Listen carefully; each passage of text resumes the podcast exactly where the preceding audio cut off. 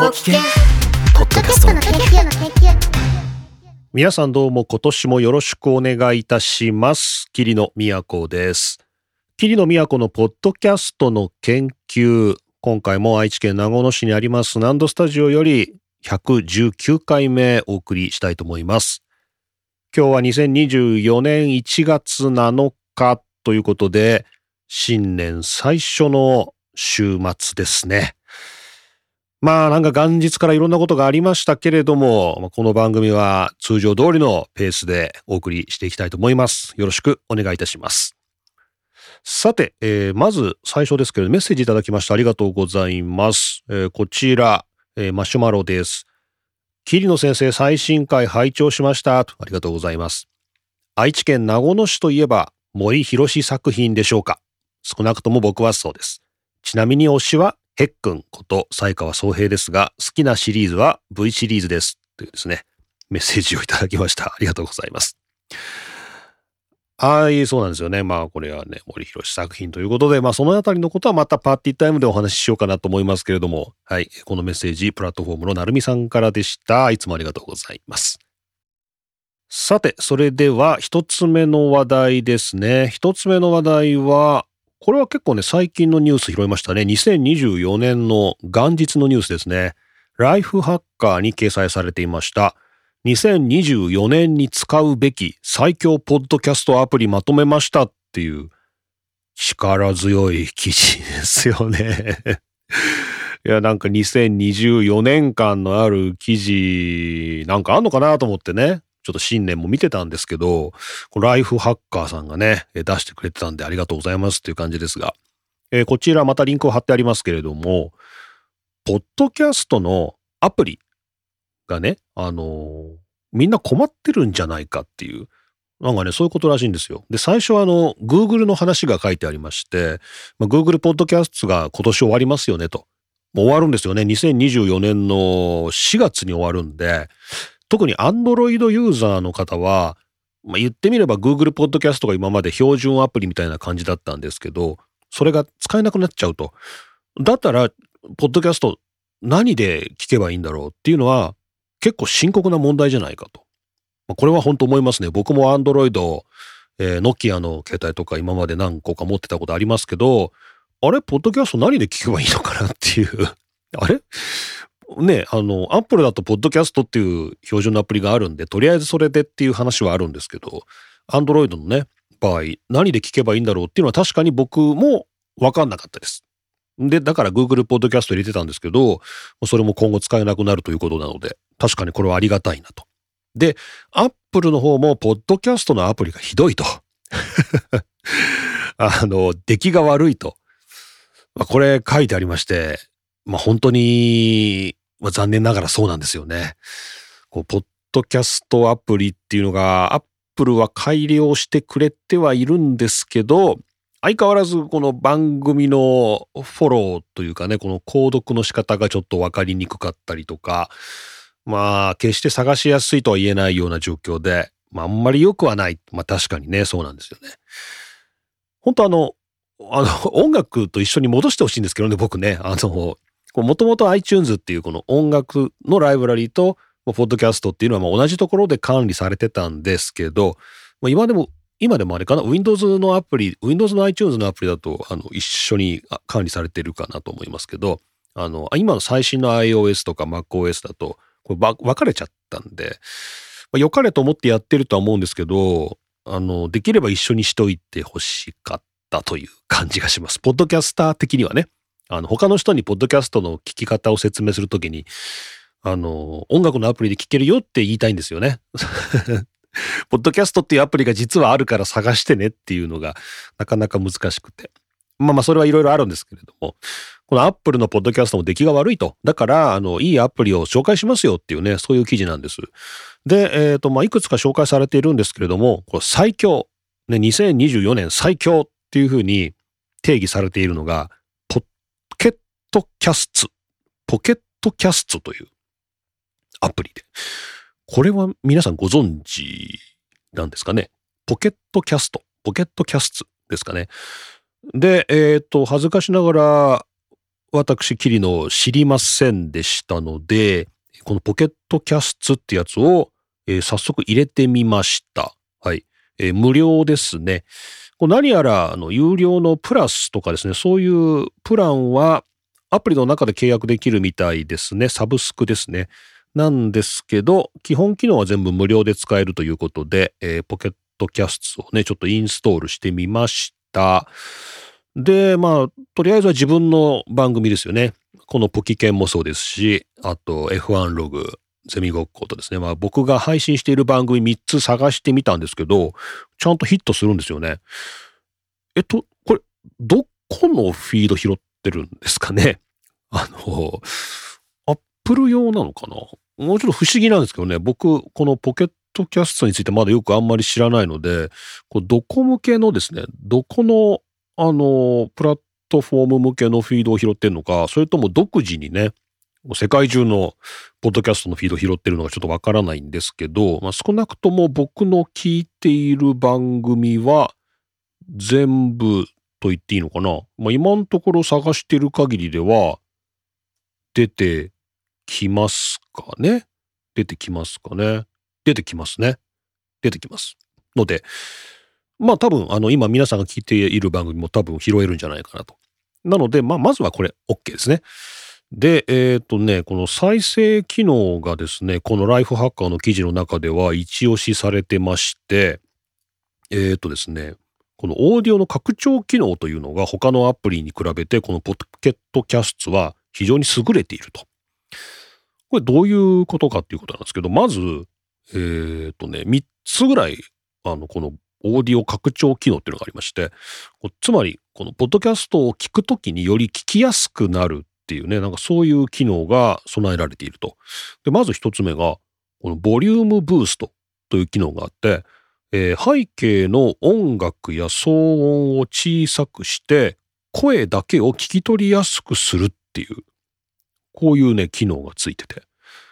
これは、あの、あれだよね。この前まで話してました。昨年話してましたけど、あの、ステレオでミックスダウンするか、モノラルでミックスダウンするかみたいな、こう、ポッドキャスターの余計な、あの、なんていうんですかね、クリエイティビティを全く全て無駄にする機能ですよね、これね。こう、あと、あの、BGM のね、あの、バックのリズム入ってた方がみんな聞きやすいんじゃないかとか、いやいや、そんなのない方がいいんじゃないかとか、まあ、いろいろみんな工夫をしている中で、あの、それを全く全てこう、リセットするような機能ですけど、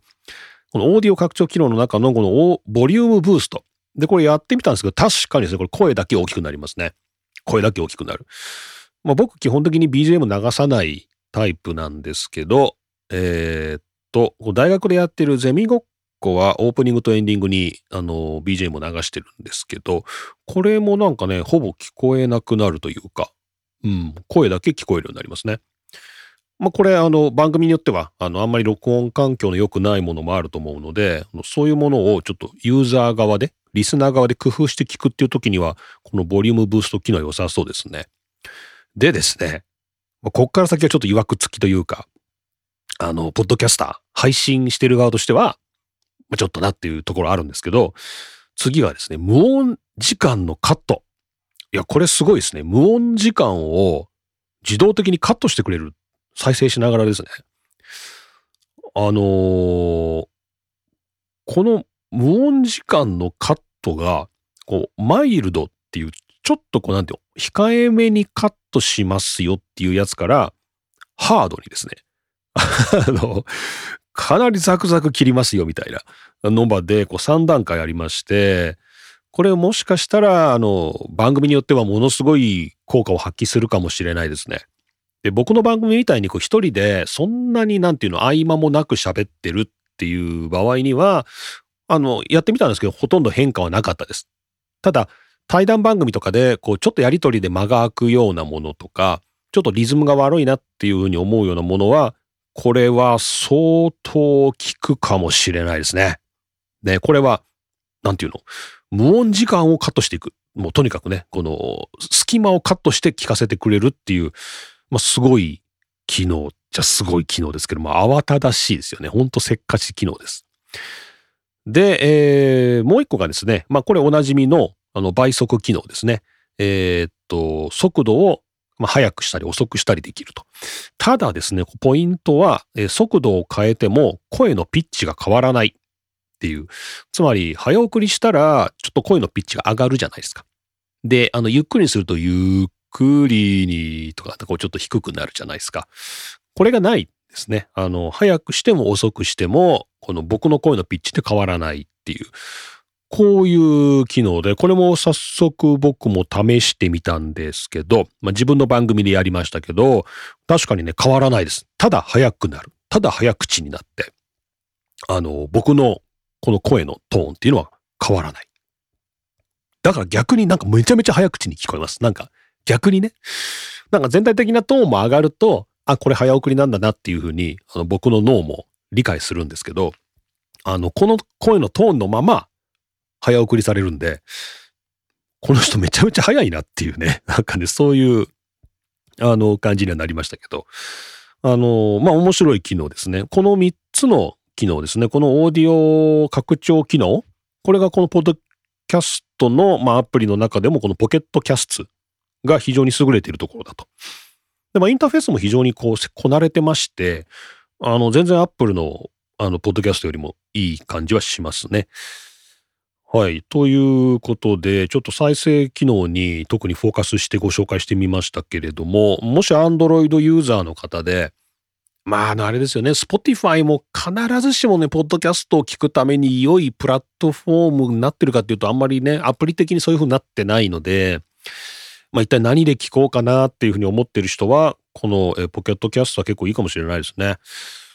で、一応無料です。で、なんか使い込んでいくともしかしたら有料版のポケットキャストプラスっていうのを契約したくなっちゃうのかもしれないですけど、年間6000円ですかね。まあなかなかのお金。まあそういうお金をね、払ってもぜひ使いたいという人は、まあプラスでもいいかもしれませんが、まあとりあえず標準的なポッドキャストの聞き方、アプリの中で登録して、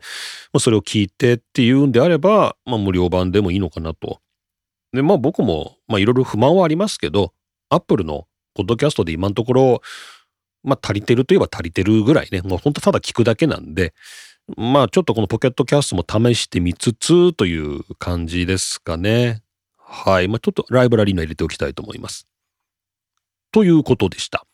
で、他のライフハッカーの記事の中では、えープロキャスト、オーバーキャスト、えーポッドキャストアディクトと、まあ、この辺のメジャーどころではあるんですけど、えーどちらも iOS と Android それぞれに、まあ、対応しているものがありますよということですね。このポケットキャストはちょっと僕も知らなかったので、えーしかも一押しだということなんで、ちょっと試してみたという感じです。まあ、皆さんも2024年ですね、えー改めてポッドキャストを聞いていく中で、ちょっとアプリを模様替えすると、まあ、そういうのもいいのかなと思います。さて、そういうわけでご紹介したのは、ライフハッカーの2024年1月1日の記事、2024年に使うべき最強ポッドキャストアプリまとめましたという記事ご紹介しました。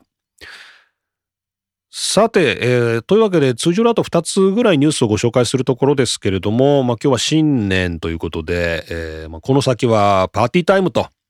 いうことで進めたいと思います。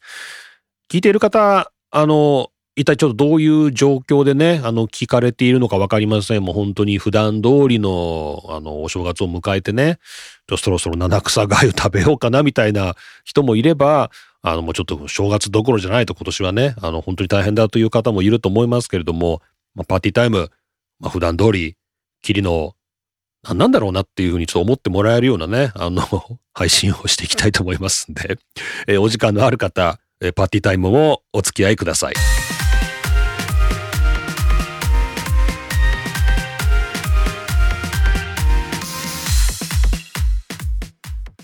はい。というわけで、2024年もよろしくお願いいたします。霧の都です。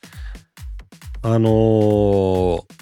冒頭では言わなかったんですけど、ちょっと何人ぐらいの方が気がついたかちょっと手を挙げていただきたいんですけど、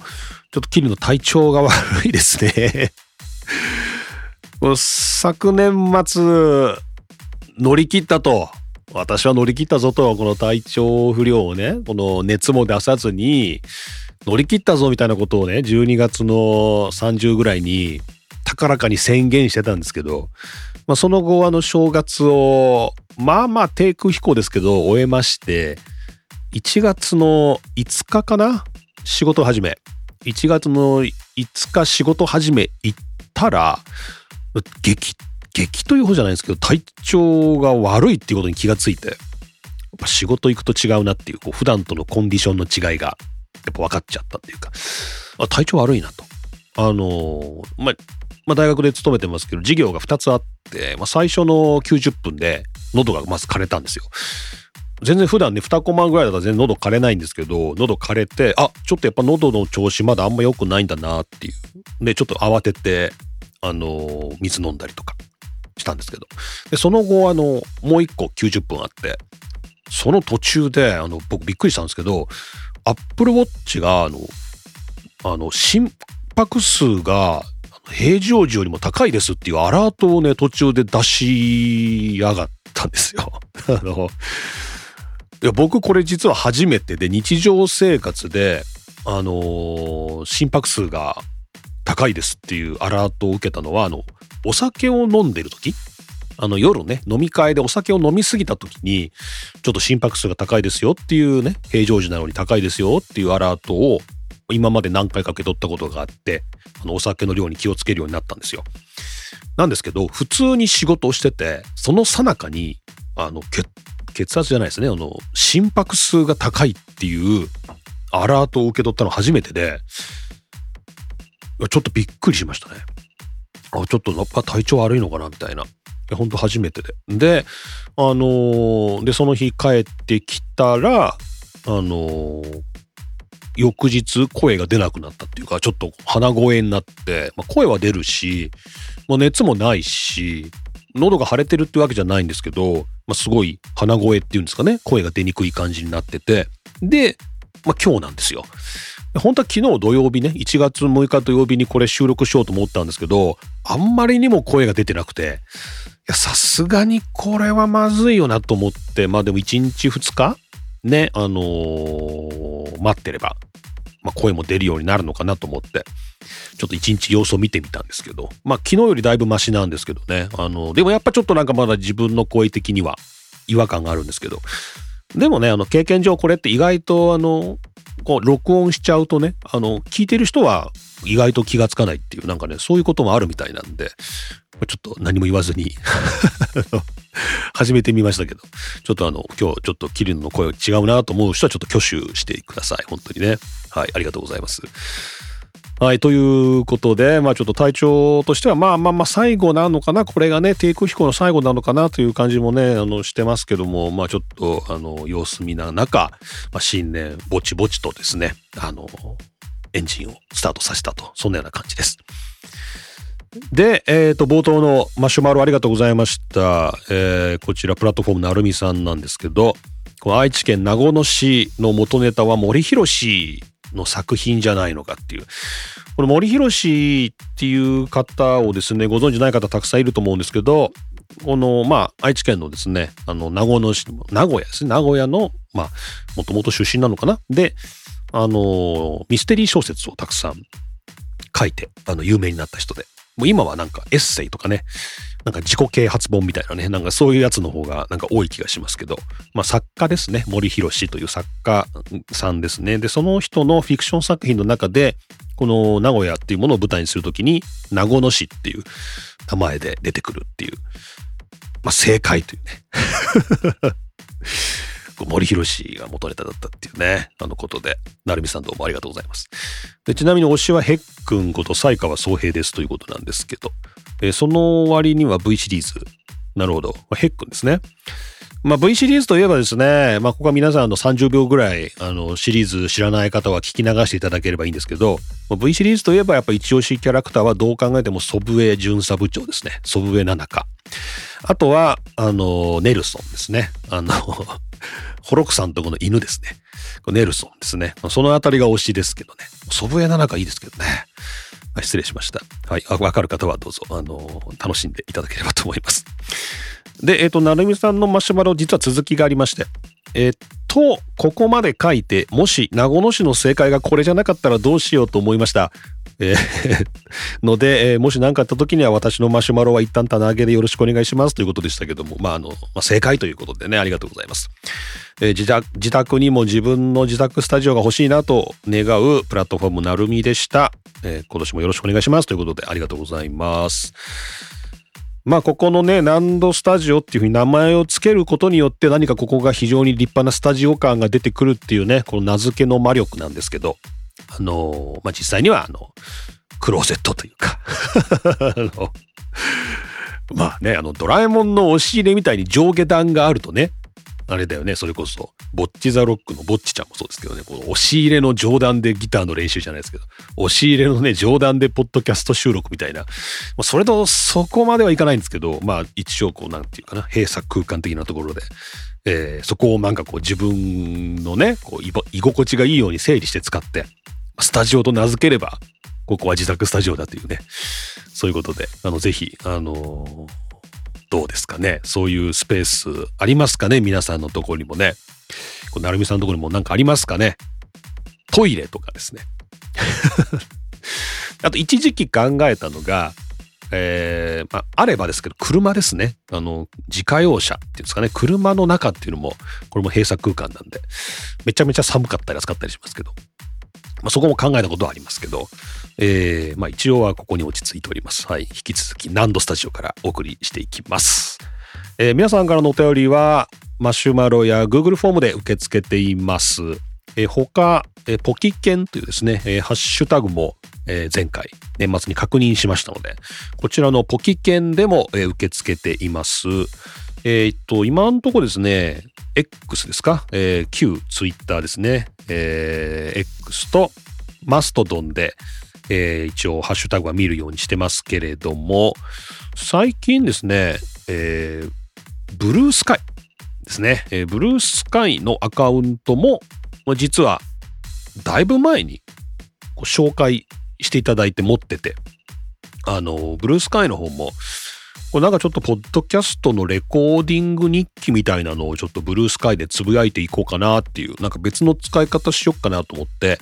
えーちょっとブルースカイの方も運用を始めました。もしブルースカイ使っている方いたらですね、またフォローをしていただけるように、ちょっとアカウントの準備をしていきたいと思います。今まだ全然あの、アイコンも何にもない、あの、本当に、あの、始めたばっかですみたいな。あの、ツイッターで言うとこの卵みたいな。あの、のでね、あの、やってるんで、ちょっとまだ誰かわからないかもしれないですけど、ちょっとあの、レコーディング日記書いていこうかなと思いまして、ちょっとブルースカイそういう運用しようかなと。で、ただこのブルースカイはあれなんですね、ハッシュタグがないんですね。ブルースカイって今のところまだハッシュタグという機能が実装されてないらしく、まあ、つけても意味がないというね、そんなような感じらしいですけれども。はい。面白いですね。はい。ということで、あの、お便りお待ちしております。よろしくお願いいたします。あと、2024年の、ま、最初の話題というところでは、僕のブログ、ハテナブログに書いてます、キリノートというブログがありまして、そちらに元旦に書いた記事ですね。2024年の1月1日に、2023年に僕が朝走った距離をまとめてみたっていうですね、あの、すごい個人的な記事が上がってますが、まあ、これあの朝毎日ではないですけども、ほぼ毎日5キロとか10キロ、長くても10キロですね、あの、走るっていうのをまずっと続けてる、ここ数年やってるんですけど、それの2023年に何キロぐらい走ったのかなっていうのをまとめてみたら、いろいろ面白いことが分かったっていう記事なんですけど、まあその中で、あの一応、トータルね、年間のトータルで1300キロですか ?1300 キロメーター走ってたっていうので、結構ちょっとびっくりというか、あそんなにね、走ってんだと思って、ちょっとびっくりしたんですけど、なんかこれでもまとめてみたら、なんとなく思ったのが、このポッドキャストもね、一緒だなと。トータル話してる時間、ものすごいと思うんですけど、僕。あの、まあ、この番組は毎週30分ぐらいですし、あとはまあ、各週で1時間ぐらい話すやつ。あとまあ毎週ね、大学のやつだと毎週、まあやっぱ1時間ぐらいとか、まあ結構な量を、まあ、僕は毎週毎週話してるんですけど、もうこれをね、年間まとめたら一体何十時間ぶりになるのかっていうのは実はまだ計算してなくて、ちょっと計算したいなと思ってるんですけど、あのー、このランニングでね、あのー、1300キロ走ってたっていうので、びっくりみたいなのと一緒で、